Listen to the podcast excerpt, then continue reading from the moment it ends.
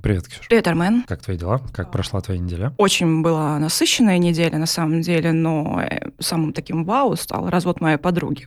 Uh-huh. А ты как? А, мои подруги не разводились на этой неделе. А неделя тоже максимально насыщена, выходные просто безумные, у меня никогда такого не было. Знаешь, вот э, есть поговорка, что отлично проведенная пятница превращает неделю в восьмидневную, пять рабочих и три выходных. Вот, собственно, у меня ровно такая неделя, и сегодня еще и не закончился день это воскресенье, поэтому я думаю, что дожить бы мне до понедельника. Ну что ж, это мы слегка отвлеклись. Надеюсь, что у всех наших слушателей в целом хорошая неделя. Приступим. Добро пожаловать. Надеюсь, все рады нас слышать.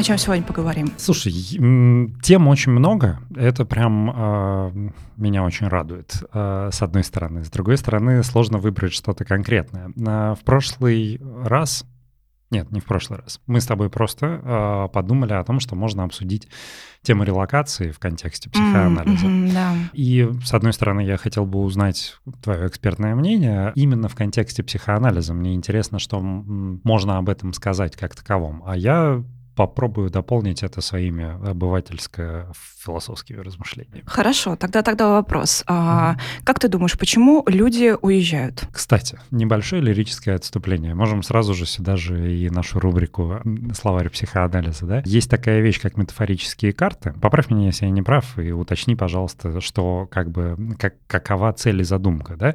Они не связаны с гаданием ни в коем случае, они э, ни с чем, ни с какой эзотерикой э, прости господи,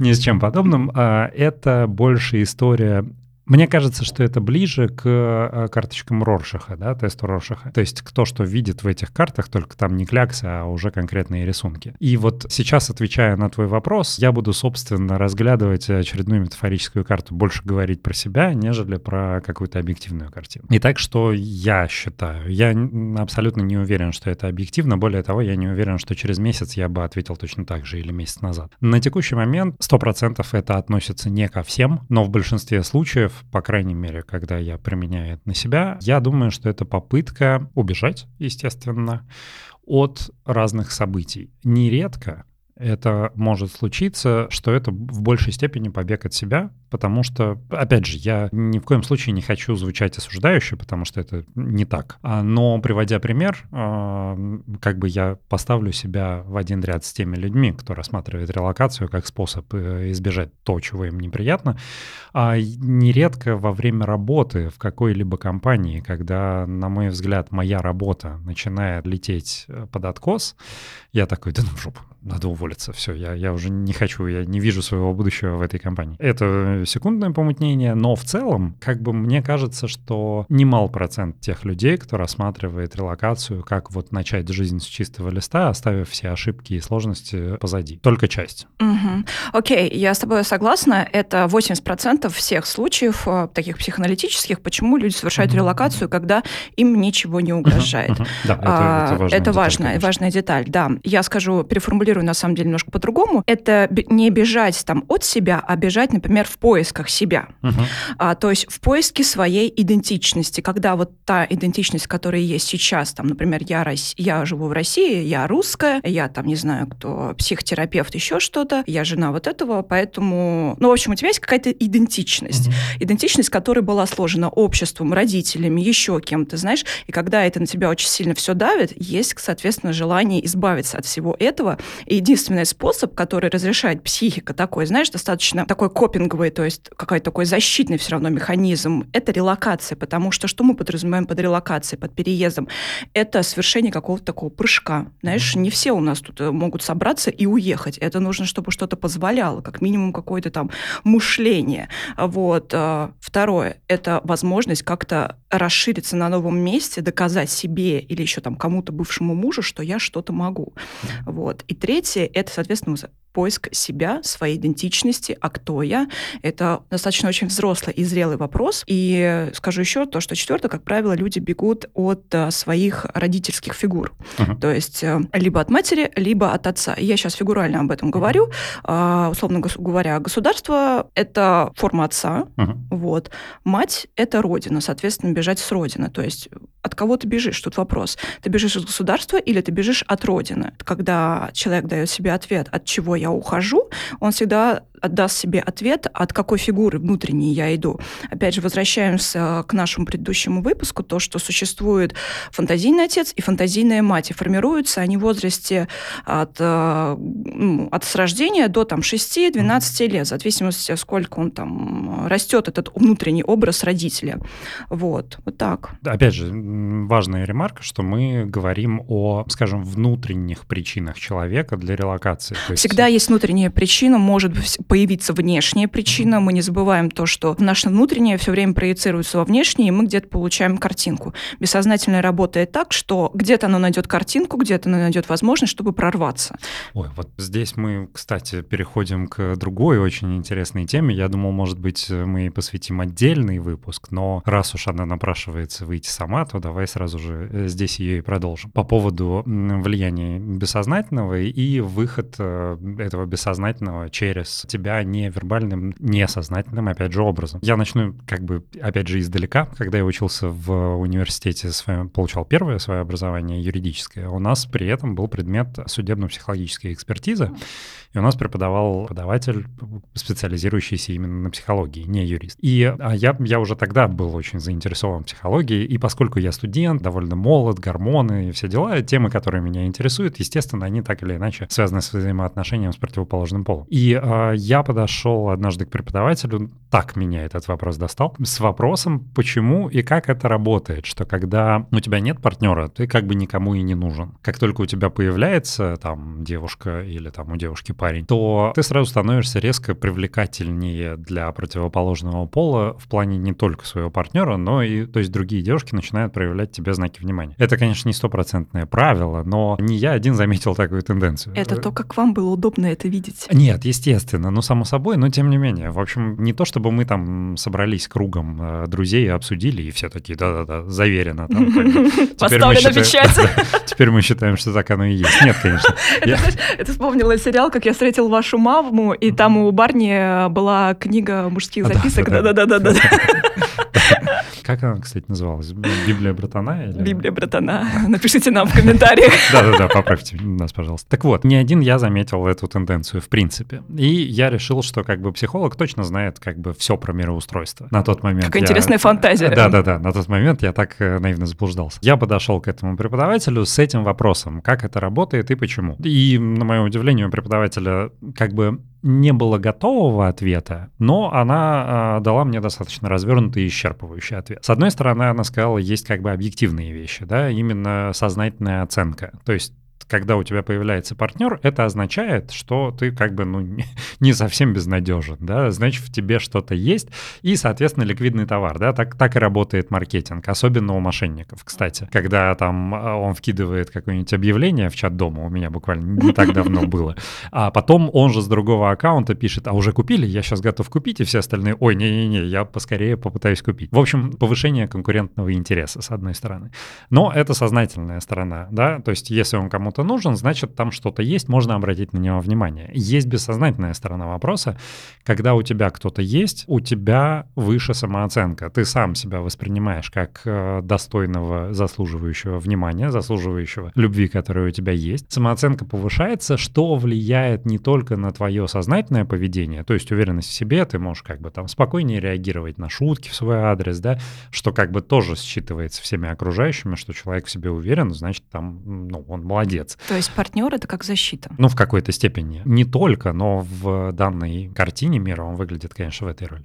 И второй момент, абсолютно бессознательный, что уверенность в себе также отражается на твоей походке. Э, то есть она более, опять же, уверенная, что также бессознательно считывается представителями там и твоего, и противоположного пола, что как бы приводит к этой оценке тебя в форме заинтересованности в тебе. Опять же, я просто пересказал условно свой диалог, и как я его понял, здесь тоже это важная ремарка, потому что, может, там преподаватель вообще имел в виду совсем другое, uh-huh. а я не так интерпретировал. Но это к вопросу о том, как мы видим объективную реальность и как мы бессознательно себя в эту объективную реальность ретранслируем и как другие нашу ретрансляцию считывают. считывают. Да. Абсолютно верно. Ну, слушай, оттолкнусь от второго, то, что какой-то походкой идешь, так тебя и считывают. Есть такая наука, как кинетический интеллект, mm. где полностью считывается, а, как человек сидит, как он себя ведет, насколько он себя комфортно чувствует, какой он внутри. И я, на самом деле, очень согласна с этой наукой. Наукой, не знаю, насколько она наука.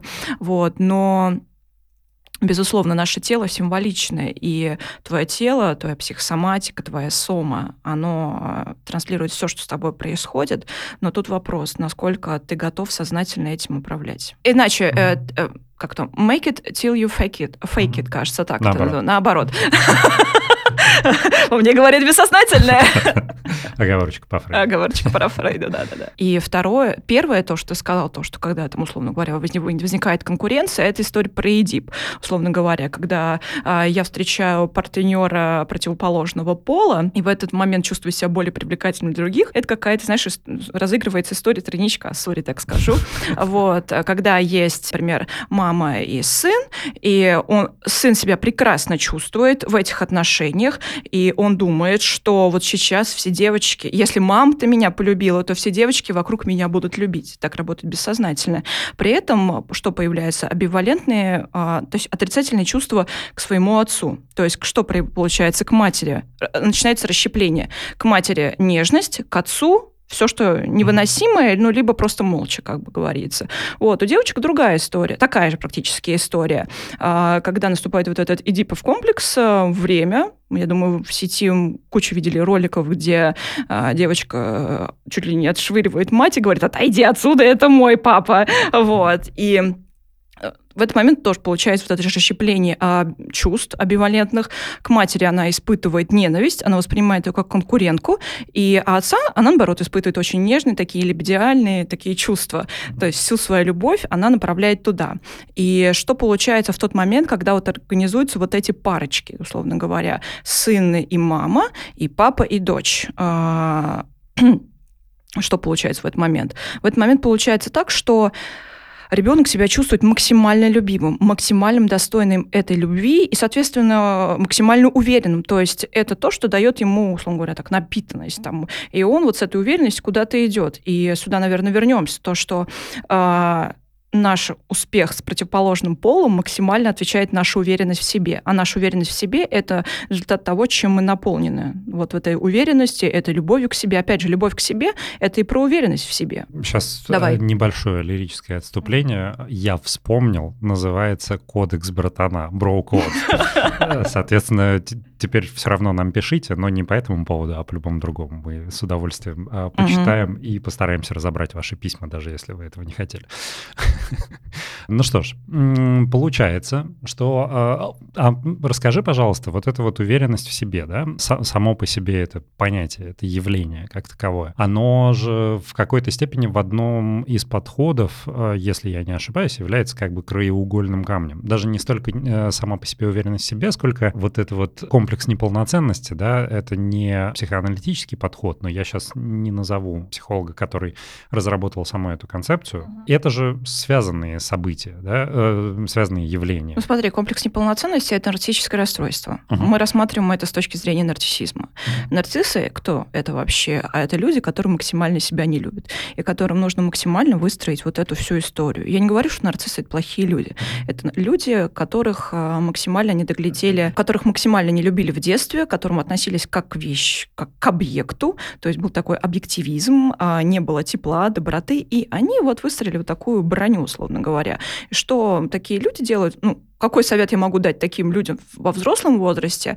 Им вряд ли поможет терапия. Терапия поможет им краткосрочно разрешить какую-то историю. А их путь — это добиваться максимальных успехов в карьере. Вот нарцисс в своей реализации в карьере — это вот максимальное это то, что будет приносить ему удовольствие.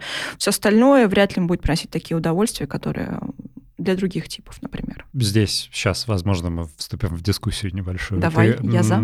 Смотри, насколько ты уверена, что э, достижение карьерных достижений, простите за автологию, лучше, чем терапия в данном случае? Ну, то есть, смотри, я как бы изложу свое видение да, uh-huh. этой ситуации. Маленькие победы, в том числе карьерные, они тоже приносят краткосрочное удовлетворение для такой категории людей. Опять же, без осуждения, возможно, в какой-то степени. И мы с тобой тоже э, к ним относимся, да? Угу. И вот ты получил маленькое достижение, там, повышение по службе, ты удовлетворен неделю, а дальше у тебя снова начинается история заново. Тебе продолжать эту тему. Приведу другой пример. Биполярное расстройство, которое состоит, в общем-то, по сути, из двух э, фаз, да, мания и э, депрессия. Угу. И, казалось бы, состояние мании, оно довольно крутое по описанию, да, но чем э, ярче у тебя мания, тем хуже у тебя депрессивный эпизод. То есть у тебя э, вот это вот синусоида... Ну, ты проваливаешься да, очень да, сильно. Ты да. сначала подскакиваешь, и потом ты проваливаешься. То есть сначала у тебя куча энергии, а потом у тебя ее не осталось совсем. И в контексте именно здоровья э, конкретного человека, который страдает от биполярного расстройства, для него как раз вот этот вот э, серединный путь, э, чтобы минимальный уровень мании, минимальный уровень депрессии был, является идеальным и спасительным, потому что, да, может быть, он как бы не запустит грандиозный какой-то проект, как он мог бы сделать в состоянии mm-hmm. мании, но зато после этого он не упадет в ту депрессию, которая, возможно, подтолкнет его прекратить свою жизнь полностью. Вот в этом контексте маленькие победы — это, ну, условно, условно, э, в контексте нарцисса, да, э, это такое постоянная подпитка вот этой вот мании, но с одной стороны, ну, условно, да, я, естественно, как бы я не ставлю знак равно между биполярным расстройством и нарциссическим типом личности. Но, но они похожи, кстати. Когда mm-hmm. нарцисс депрессии, это... Вот, но а вот в этом контексте уверена ли ты, что для человека, для самого его жизненный путь будет комфортнее и лучше в этой постоянной погоне за эндорфинами от достижений по карьере, нежели как раз вот этот вот срединный путь, который не подпитывается этими эндорфинами, но а, он, ну, такой более нормальное неправильное слово, обыденный, наверное, который ему поможет терапия, ну, соблюдать, вести. Скажем так, нарцисс не способен на терапию. Mm-hmm. Любой человек, который сейчас послушал и думает, что он нарцисс, я вас обрадую, не нарцисс, вы истерик, mm-hmm. скорее всего. Вот. Э, я думаю, про типы личности мы еще поговорим. Mm-hmm. А нарцисс, он не способен ну, к долгосрочным глубоким отношениям. Это не его история. Mm-hmm. Его история, у него очень сильные защиты. Очень сильные защиты, которые будут обесценивать терапию, обесценивать психотерапевта, параллельно обесценивать самого себя. Ну, нарциссы в терапии долго не держатся. Они держатся только, если это какое-то супер такое высокое, не точнее, такое супер знаменитое слово какого-нибудь там психотерапевта, mm-hmm. которому он приходит, отдает там по 25 или еще что-то вот в этом mm-hmm. роде. То есть а, для него это круто. Он будет приходить и давать деньги, но результат он вряд ли будет чувствовать, как вот э, почувствует там э, какой-нибудь параноик, либо какой-нибудь истерик. Mm-hmm. Вот. Отсутствие рефлексии на предмет результата не означает, что результата нет все-таки. Ну, окей, okay, да. Скажем, как бы другой пример, да. Я слышал такую фразу от одного своего друга, а, что я пришел к психологу, он не сделал ничего в рамках там психологии, я посмотрел, терапии, да, э, я посмотрел на э, какую-то вещь под другим углом, но это я сделал, а не он. То есть психолог ничего не делал, он просто задал вопросы. Вот. Это краткосрочная была терапия или долгосрочная? Да, да, нет, это, естественно, а. краткосрочная. А, я про другое. Я как бы, опять же, не говорю, как там было на самом деле. Я не знаю, это восприятие моего друга того, что случилось. Он свою проблему решил, и, слава богу, как бы все молодцы в этой истории. Почему сейчас пришла фантазия, что по факту твой друг пришел и победил психотерапевта? Победил вот это отцовское лицо, разрешил Эдип. Но это моя фантазия. Да, но вот а у меня как раз обратная история, что он обесценил терапевта. А Конечно. А, терапевт как бы решил его проблему. Терапевт сделал то, что делает идеальный терапевт. Он помог, и никто этого не заметил, да, условно. Ну, то есть по-хорошему в рамках психоанализа ты выводишь человека на правильные выводы. В рамках психотерапии психотерапевт разрешает отыграть все, что было когда-то не отыграно, или mm-hmm. переиграть все вот эти детские истории. Все неразрешенные дипы, там, все вот эти фиксации на фазах, все эти фантазии, а выдержат ли меня таким, а не выдержат ли меня таким, или еще что-то. И психотерапевт в какой-то степени творческая профессия, потому что тебе нужно сидеть и выдерживать то, что когда-то не выдержал родители. И, возможно, псих... ну, как бы понятное дело то, что знакомый, он обесценил психотерапию, но психотерапевт, видимо, очень достойно помог отыгрыванию вот этой истории. Не был таким кастрирующим отцом. Я ж об этом же и речь. Я не знаю, что там было. Может быть, э, я сейчас как бы, опять же, поскольку в какой-то степени мне ближе э, психотерапевт в силу, ну, там, какой-то условно-профессиональной солидарности, да, угу. я, может быть, э, интерпретировал слова моего друга как превратные, что он неправильно понял картину, а на самом деле терапевт ему помог. А может быть, действительно, терапевт вообще там ничего не сделал, он сам сделал правильные выводы, но я как бы э, здесь же тоже мы снова Вернемся к нашей любимой теме дзен, буддизм. Я думаю, все наши встречи, они не случайны, и так или иначе через каких-то лечей, через каких-то людей мы лечимся, и э, время, сколько это было. И... Здесь тоже, опять же, да, я э, все время стараюсь там держать себя за рациональный нерв, так скажем. А, но так или иначе, я тоже больше склонен верить в то, что все встречи не случайные. А, и, опять же, коллективное бессознательное, оно в этом контексте тоже помогает моей, моей вот этой, моему этому суеверию, скажем так.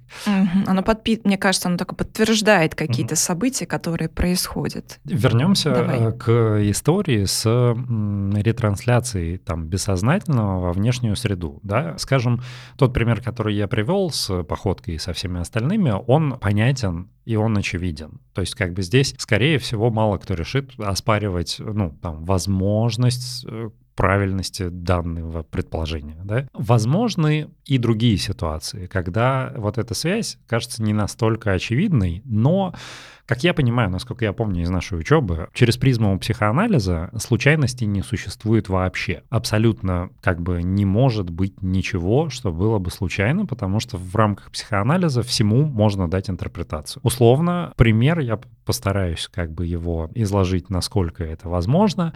А, ситуация, в которой а, человека ограбили, ну, не ограбили, а у него что-то украли, когда это что-то, ну, скажем, если бы у него этот предмет не украли. Документы о разводе? Нет, нет, кстати, не о разводе, но связано с разводом, да. То есть какой-то документ из прошлой жизни, который потом надо будет восстанавливать.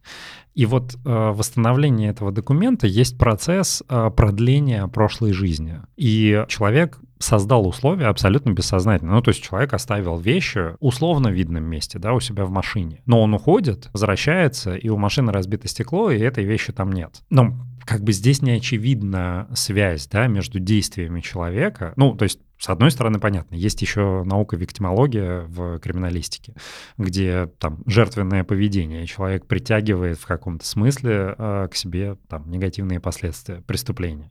Здесь тоже, чтобы не быть жертвой, нужно ну, не класть на видное место. Да? Если ты оставляешь сумку в машине, ну, убери ее в багажник, чтобы не привлекать вре- э, внимание. Но не кажд... Это твой параноик. В том числе, естественно. Мы как бы... Э, нужно понимать, что, опять же, в психоанализе все не просто так, и каждое твое действие действие имеет свой э, диагноз. Здесь вот как раз вот эта история, да, когда человек, в общем-то, глубоко подсознательно хотел... Удержать связь. Удержать связь, связь с прошлой жизнью. Ну, с поэт... прошлой жизнью, с своим супругом. Да, э, да, бывшим. Соответственно, исчезновение вот той вещи, которая угу. была в машине, это продлевание этой связи, потому что нужно восстанавливать эту вещь. Соответственно, с точки зрения психоанализа здесь все очевидно. Это человек... Здесь все очень видно. О, очень видно. Да-да-да, очевидно, очень видно. Все, все правильно. Но это вопрос сепарации. Знаешь, когда вот такие вещи происходят, нас всегда отдаляет к тому, что, скорее всего, супруг какую-то и родительскую функцию выполнял, и сепарация, на самом деле, с родителем это самое больное, трагическое, что может быть вообще э, в жизни подростка, назовем. Но подросток это не то, что написано у тебя в паспорте. Как правило, подростковый возраст в Российской Федерации длится до 40-45 лет. Поэтому Поэтому... Можно чуть больше подробностей? Это исходя из чего? И исходя из того, как общество реагирует, исходя из того, как э, общество... Знаешь, самая такая распространенная психологическая реакция подростка — это расщепление. Вот. Ну, просто анализируешь общество и смотришь на эту динамику, какие они защиты используют, как оно себя ведет, а насколько оно инфантильно, насколько оно готово брать на себя ответственность. И поэтому, исходя из очевидных или неочевидных э, моментов то, что происходит, я могу сказать одно. Общество еще не зрелое еще не зрело, еще нужна сепарация от э, Великой Матери, от Великого Отца, немножко подразрушить эти фигуры, чтобы посмотреть на это более зрелыми, более взрослыми глазами. И я говорю про то, ну, это история про динамику психики, это не про конкретного человека, это так работает психика. Кстати, тоже интересная тема про сепарацию, инфантильность и так далее. Когда я там в очередной раз был в отпуске в Штатах, я обратил внимание на то, что э, люди там несколько в какой-то степени, да, более свободны а, в вопросах самовыражения через одежду. Ну, условно, ты можешь встретить 40-летнего там чернокожего парня, который э, идет в кепке, которая повернута на бок, там в широких джинсах и так далее. И это, с одной стороны, а, смотрится абсолютно нормально, гармонично и естественно. С другой стороны, когда ты смотришь через призму как бы своего бэкграунда и контекста российского, это выглядит очень инфантильно. Ну, то есть, грубо говоря, там ты уже взрослый, начинай носить брюки и туфли. А... Ну, знаешь, что могу сказать? Россия и США — это два брата-близнеца? А, может быть. Я пока что про другое. А, касаемо, опять же, сепарации, а, вот, то есть инфантилизм, может быть, это можно назвать инфантилизмом, хотя я вообще не осуждаю, благо не все зрители знают, как я одеваюсь. А, но в то же самое время то, что мы знаем про американское общество из кино, они, в общем-то, довольно рано сепарируются от родителей, в отличие от того, как принято в нашем обществе. То есть как только они там заканчивают школу летом... Это разве сепарация? Ну, смотри, Э, это еще не сепарация. Сепарация это когда они от родителей уезжают. Нет, это не сепарация. Так, Ты можешь так. уехать от родителей, но эмоционально будешь зависим. И э, как это может проявляться? То, что материнское слово или, материнск... или отцовское слово на тебя будет как-то эмоционально влиять. То есть, словно говоря, призраки прошлого, фантазии прошлого об отце и об матери, они будут как-то возникать. Либо вернемся к нашим любимым зависимостям. В тот момент, когда ребенок уезжает из дома, как правило, обостряются зависимости. То есть э, у девочек РПП, вот, у мужчин, соответственно, алкоголизм там, или еще что-то, побухать побольше. Вот. И сепарация — это понятие, на самом деле, растяжимо. Сепарация это не значит, что уехала из дома. Сепарация это значит, что уехала из психологического дома. Вот это называется сепарация. Чтобы ехать из психологического дома, нужно а, пройти все стадии оральную, анальную и mm-hmm. генитальную а, без каких-то заскоков. Mm-hmm. Если эти есть, были какие-то заскоки, их нужно там как-то проработать а, самостоятельно, либо с психотерапевтом, и чтобы идти потом дальше, чтобы потом уйти из пары папа и мама, а если там были братья, то еще или сестры, сестры еще интереснее происходит ситуация, выйти из вот этой пары, если она, конечно, была, если был папа или там, mm-hmm. если была мама, и пойти искать свою пару, искать своих других людей, знаешь, какого Балабанова, найти своих, успокоиться. Mm-hmm. Вот это называется сепарация, когда ты эмоционально воспринимаешь родителей как реальных родителей, а не как э, я не могу ну, условно говоря, приходит клиент и говорит, я не знаю почему, но меня раздражает моя мама, я не могу ее слушать, просто вот просто... Mm-hmm. И то же самое там с отцом. Вот это значит, что есть еще, не было еще сепарации. Даже если вы уже там не живете вместе там 30 лет или не знаю сколько, а вот эти чувства есть, это результат того, что сепарация еще не наступила. Плюс вернемся к нашей релокации, миграции. Mm-hmm очень часто бывает так, что, особенно у айтишников, э, молодые люди, ну, как не молодые, ну, в общем, mm-hmm. айтишники собираются, уезжают покорять э, прекрасное ну, голубой океан, не знаю, там США, например, там в долину эту. И э, символически это иногда очень выглядит так, что они пытаются сепарироваться от матери. Условно говоря, чем дальше... Есть фантазия, что чем дальше я уеду, тем меньше она меня будет трогать, тем меньше я буду эмоционально от нее зависим. Но что мы получаем, а, как по факту? Когда они туда приезжают, у них откуда-то появляется лишний вес. Вот.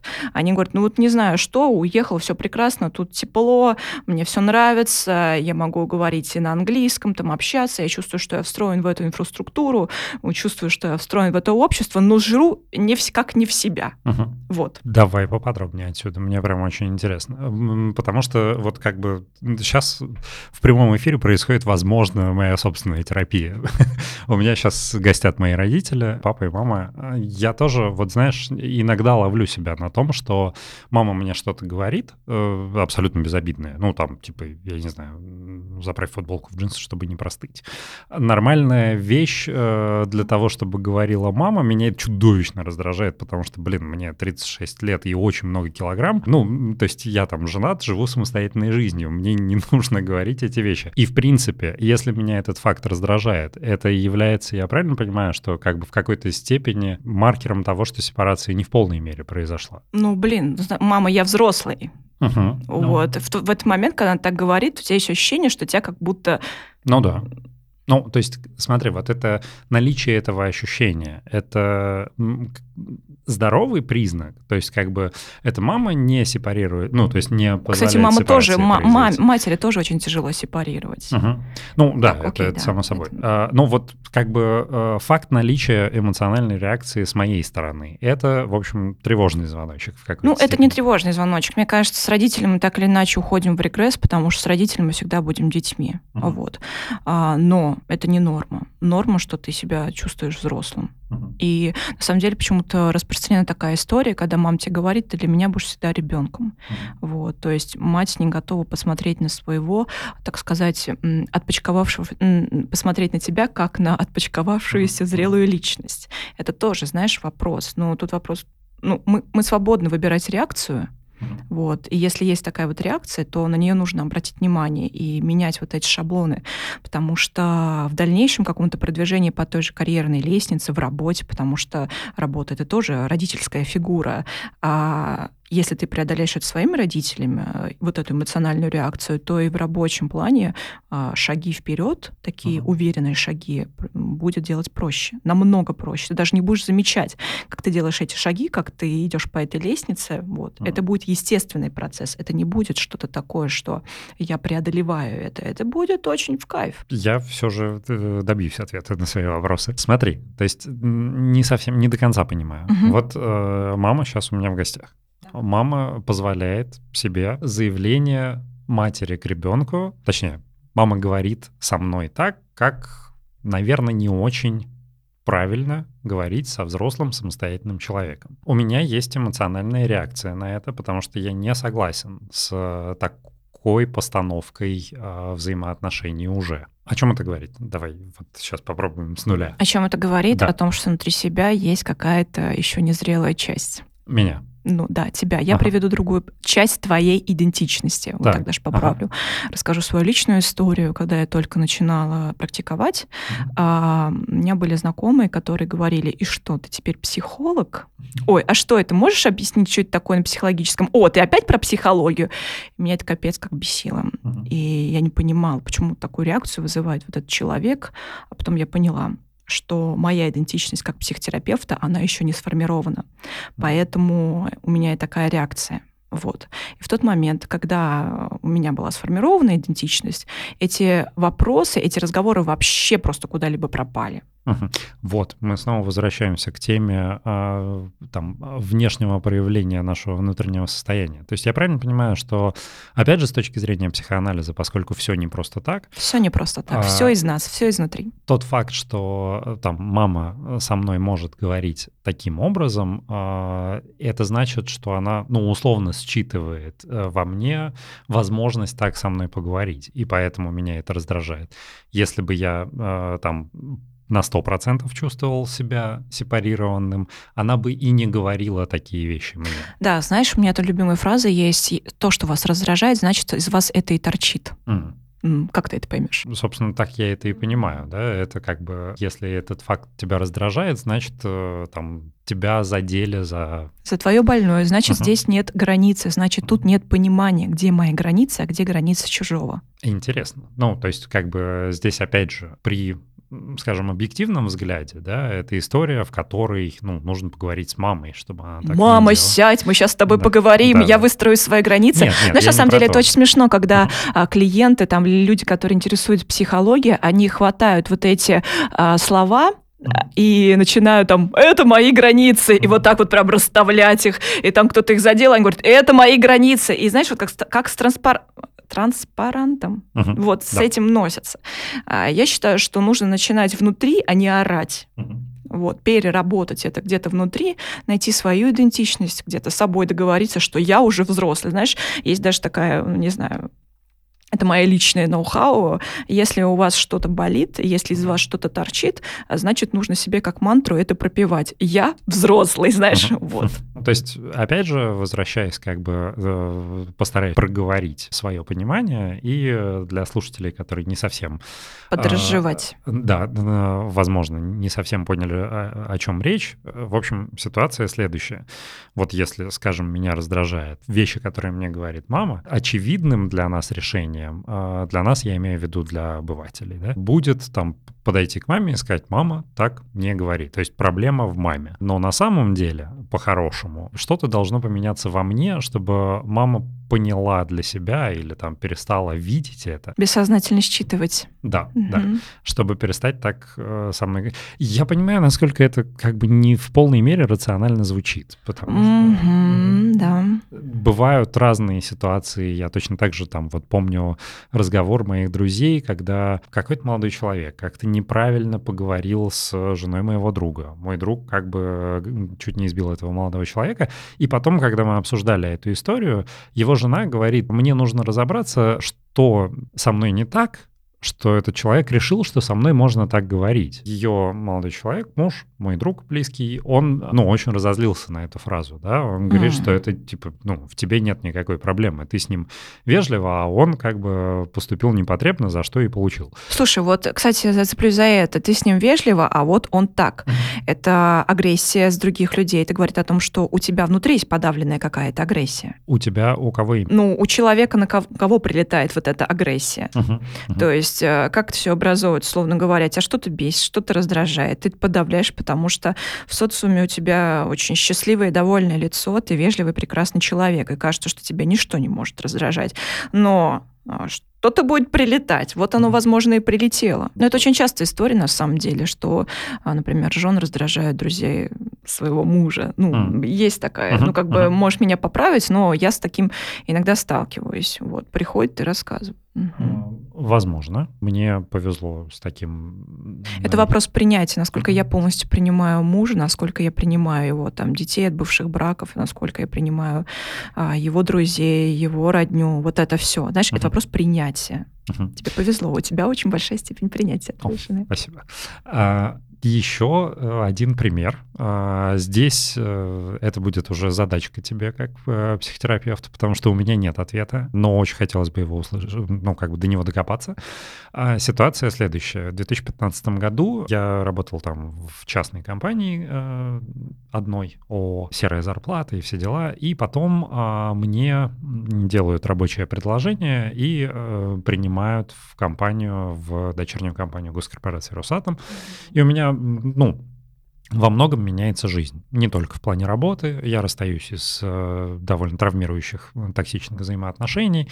В общем, новая жизнь у меня начинается. Еще один новый фактор, который там был, я пересаживаюсь э, из автомобиля на метро, потому что слишком э, долго, слишком часто опаздываю, слишком дорого парковать там и так далее. И я езжу на метро в костюме, потому что как бы вот я приличный молодой человек. Какой-то период времени абсолютно все бездомные люди города Москва, мне кажется, они прям охотились за мной. В том плане, что где бы я ни находился, если э, на там, площади в 500 квадратных метров от меня есть человек, который планирует у кого-то попросить денег, то этим кто-то будет я это, это было прям, ну, уже не смешно. Ну, то есть я прям видел ситуацию, не только бездомные, да, там а, люди, которые собирали там в банку на благотворительность какую-то, и еще просто там мимо кто-то проходил, и м, можно было это интерпретировать рационально, что, типа, ну, раз в костюме, может быть, у него есть деньги, но я не всегда был в костюме, когда это происходило. Однажды я видел, как какой-то молодой человек, вот, э, который планировал у кого-то попросить денег, я, мы просто с ним столкнулись взглядами, я видел ситуацию, когда он просто осматривал толпу, остановился на мне, и вот он чуть ли не произнес «О!» и пошел в мою сторону. Меня это в какой-то момент начало дико раздражать. Я абсолютно не понимал, как это работает и почему это так. Явно во мне что-то говорило, что как бы, ну, там, у меня можно попросить денег, да? При том, что поначалу давал всегда, потом как-то наоборот начал себя приучать, что, типа, нет, я принципиально не буду давать, даже если как бы я хотел. Сложно отказать. Э, здесь дело не в этом было. Mm-hmm, я поняла, да. Ну, то есть как бы в принципе я э, там приверженец благотворительности там или еще чего-то. В какой-то момент это прекратилось. То есть я там продолжил ездить на метро, продолжил ездить в костюме, а это закончилось. Я не знаю, что произошло, в какой момент это произошло. Мне до сих пор интересно, что было в тот период, почему это так происходило. Ну, очень похоже на сепарацию. А, работа а, — это как первой работы, так подразумеваю. Ну, какая-то такая, знаешь? Ну, нет, на самом деле это... Вот я перешел, э, это уже была... Ну, был мой наверное, третий работодатель, к которому я перешел. Ну, вообще, как бы если брать мой там а, творческий путь жизненный, сначала я работал а, в судебной системе, и это была госслужба там с мизерной зарплатой, но а, там с большой долей свободы. Я решил, что, наверное, это, ну, свобода я имею в виду, что как бы там руководитель, понимая, что я работаю за копейки и работаю очень хорошо, он там лояльно относился к тому, что я там буду отпрашивать напрашиваться, что я буду много времени посвящать аспирантуре, учебе там и так далее. Я понял в какой-то момент, что я хочу работать э, в частной компании, потому что я хочу получать э, больше денег. Э, у меня даже было, ну, такой вывод, что условно на госслужбе честно, а я нечестно не готов и не умею работать, заработать себе на парше невозможно. А мне парше вообще не нужно, но как бы мне и не нужен вот этот стеклянный барьер. Mm-hmm. Да? Поэтому нужно перейти в частную компанию. Я перешел так в частную компанию. Знаешь, на самом деле сейчас пришла фантазия, что это сепарация с прошлой жизнью. И, mm-hmm. может быть, в тот момент ты уже дозрел до зрелой какой-то своей идентичности, был mm-hmm. какой-то выбран путь своего «я», это mm-hmm. жизнь, это искусство, ты правильно mm-hmm. очень заметил, творчество. А, и, возможно, была такая точка, что такая переломная, что ты себя чувствовал, с одной стороны, бездомным, потому что ты оставил прошлое, а прошлое, а когда ты оставляешь прошлое, мне кажется, ты испытываешь огромное чувство вины. И на самом деле люди, вот, которые собирают деньги, они выбирают людей с виноватым взглядом. И, скорее всего, к тебе притягивались по вот такому виноватому взгляду. Это э, довольно интересно. Ну, слушай, ты оставил вот эти какие-то негативные отношения, ты оставил работу какую-то черную, непонятную, но, слушай, всегда, когда мы что-то оставляем, мы испытываем чувство вины. Это нормально. Вот. Э, отказываться от чего-то, вот. И, скорее всего, ну, как я это вижу, uh-huh. а, было неосознаваемое чувство вины, возможно, uh-huh. и за вот этот виноватый взгляд тебя и о. Ну, это довольно интересная мысль. А, Опять же, походка, вернемся к нашей теме. Да, да, да. И, в принципе, мы возвращаемся к одному из первых выпусков, где чувство вины является одним из... Э, Показателем зрелости, на самом деле. Потому что то, что встречает... Если у вас есть чувство вины, не стыда, замечу, а, то это Эдип. Вот угу. Эдип — это не нужно воспринимать, что вот это плохо. А, мы будем более подробно уходить, как это может проявляться там в реальной жизни. И чувство вины — это очень хорошо. И задача взрослого человека — преодолеть это чувство вины. Вот и все.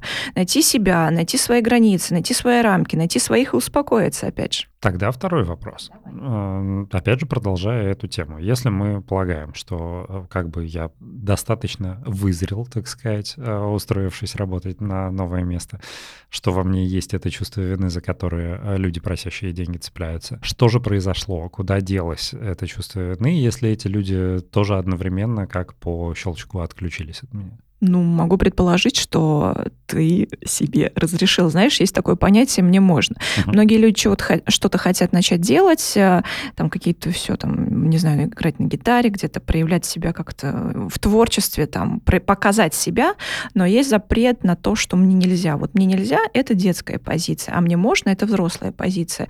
И такое ощущение, что когда у тебя началась относительно взрослая жизнь, потому что компания взрослая, такая зрелая, отношения зрелые, серьезные, стало и ощущение внутреннее, что я взрослый. Ну, непонятно, что непонятно, не, ну, то есть не, не факт, что оно было там на сознании, факт, что оно было внутри. Uh-huh. Ведь я думаю, что так оно и получилось. Всегда после чувства вины, если ты это преодолеваешь и разрешаешь себе какие-то вещи, там, здоровые отношения, классную работу, приходит то, к чему ты шел, да. А, но здесь еще, как мне кажется, тоже важная ремарка, которую нам следует Давай. делать, что, грубо говоря, если сильно упростить взгляд, можно рассмотреть эту историю как показатель, что вот с того момента я взрослый, там, э, зрелый, полноценный человек. Но я же правильно понимаю, что подобного рода э, ситуации циклично могут повторяться в течение жизни в зависимости от других триггеров? Конечно, слушай, мы люди, мы всегда видоизменяемся.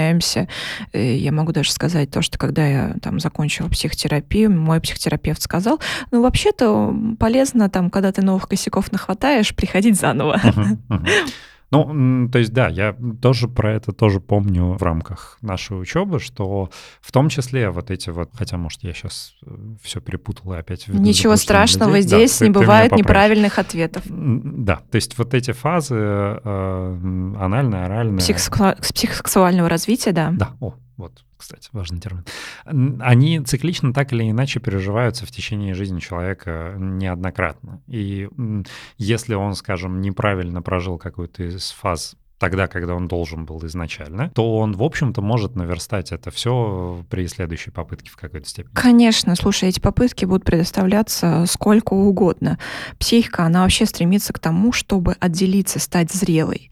И если что-то в жизни, какие-то там, не знаю, челленджи, uh-huh. мягко говоря, встречаете, а, ну, будем считать, что ваше бессознательное хочет отделиться от тех внутренних родителей, которые у них где-то засели, сидят уже не как теплые, добрые, поддерживающие объекты, как за занозы. Вот, значит, пришло время отпочковаться. Так, да, мне кажется, мы сейчас прям выходим на очень э, классную тему. Ну, то есть как бы как, как э, уже не в первый раз у нас происходит, э, зацикливается наша тема обратно к началу, с того, с чего мы начали. А вот история с релокацией в контексте сепарации, в контексте того, что как бы родина и государство — это символы внутренние, да, матери и отца. А можно ли говорить, что вот релокация — это попытка сепарации, это переживание там Эдипова комплекса или следующей стадии именно сепарации а в зрелом возрасте, то есть когда ты, ну, невозможно прожить младенчество дважды, да, ты вот как был младенцем, там ты вот отработал то, что должен был. Сейчас у нас циклично повторяются эти события. Вот э, на текущий момент э, одна из этих фаз э, для тебя повторяется, но у тебя уже родители, мать и отец не буквальные, а символические.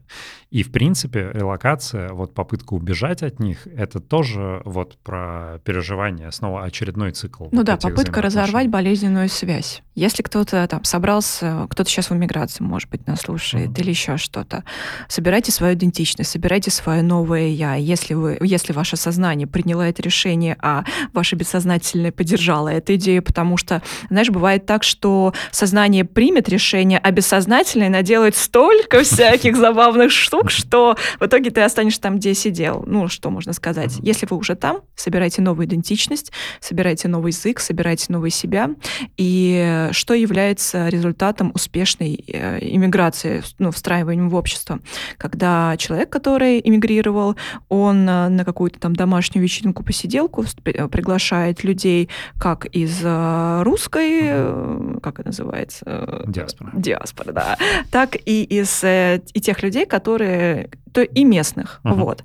Вот это называется объединить в себе и э, старую идентичность, и новую, потому что мы не можем отказаться от старого. Мы с этим пришли, нам с этим работать, нам с этим жить. Но мы должны интегрировать и новое. Так вот, мы, мы же, мы в любом случае никого не осуждаем, да? А твой личный взгляд именно тебя вот без психоанализа, да? Релокация — это, э, если мы не берем объективные факторы угрозы жизни, угрозы здоровья, свободы там и так далее. Это про что? Это побег? Это правильное решение или нет? Это динамика психики, и это динамика психики в поисках себя. В поисках себя как взрослого человека. Да, вот я к этому и говорю. Является ли это решением этого поиска, на твой взгляд, личный? На мой личный взгляд? Да, ну, твой именно как Ксюша. А я как... считаю, что в этой ситуации нельзя поступить по-другому. Ну, как бы, понимаешь, если человек принял решение, нельзя взвешивать, хорошо это или плохо, там, правильно это, неправильно. А, у меня есть ответ на все события в своей жизни, по-другому быть не должно. И, и не могло быть, по-другому быть и не могло по-другому и не могло быть. Вот, uh-huh. вот, вот это моя любимая фраза, знаешь, словно говоря, там, я сделала что-то, не пошла не в ту сторону, я себе говорю, по-другому и не могло быть. Ну, то есть максимальное принятие, все, что ты можешь сделать, когда ты там куда-то идешь, ты максимально принимаешь, потому что это принятие, это будет, это будет тем, что разрешает тебе идти дальше, знаешь, не остановиться, не уйти в какую-то шизоидную, параноидную, знаешь, вот эту свою, вот этот свой мирок, а идти дальше. И не бывает uh-huh. такого правильной, неправильной релокации.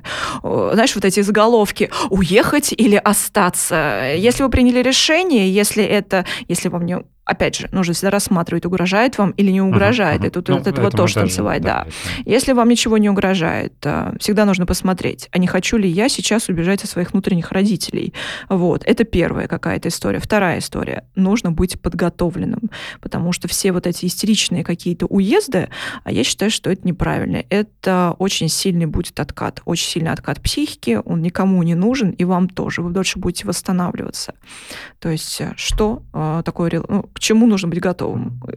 А, показатели зрелой релокации. А вы хотите этого, вы к этому готовы, у вас есть ресурсы на это. Все, что ресурсы там, куда переехать, деньги, язык, потому что язык это тоже ресурс. Все. Ну да, здесь еще, опять же, немаловажная ремарка, что речь именно про, ну, то есть Осознанную релокацию. Да, угу. да. Про, э, правильным решением является, когда это уже является решением. То есть, когда ты уже знаешь, что ты хочешь релацироваться. Если ты стоишь перед вопросом, то мы не говорим, что да, релацируйся, да, мы говорим, что ответь себе на те вопросы, которые сейчас Ответь себе на вопрос, от чего ты бежишь, потому что, возможно, ты бежишь от невыносимых чувств.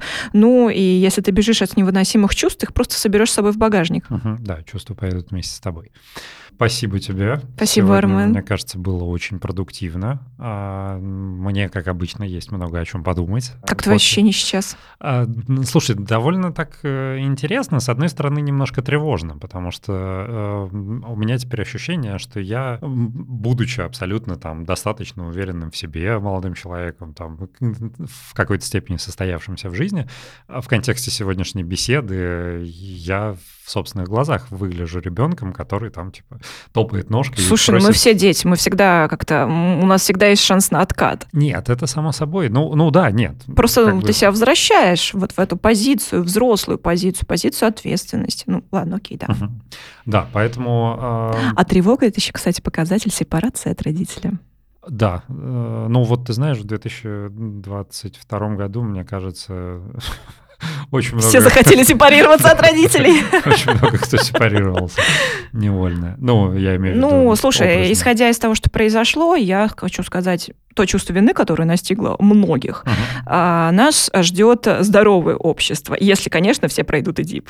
Да, вот тут э, остаемся с э, этой, как оно, оптимистичной надеждой на светлое будущее. Я верю в светлое будущее, да. Так и я верю. Прекрасно. Я очень надеюсь, что наши слушатели тоже верят, остаются с нами и ждут нас, надеюсь, на следующей неделе. Будут писать нам свои мысли, пожелания и истории. Спасибо тебе. Почта в описании. Спасибо тебе, Армен. Класс. Пока-пока. Пока-пока.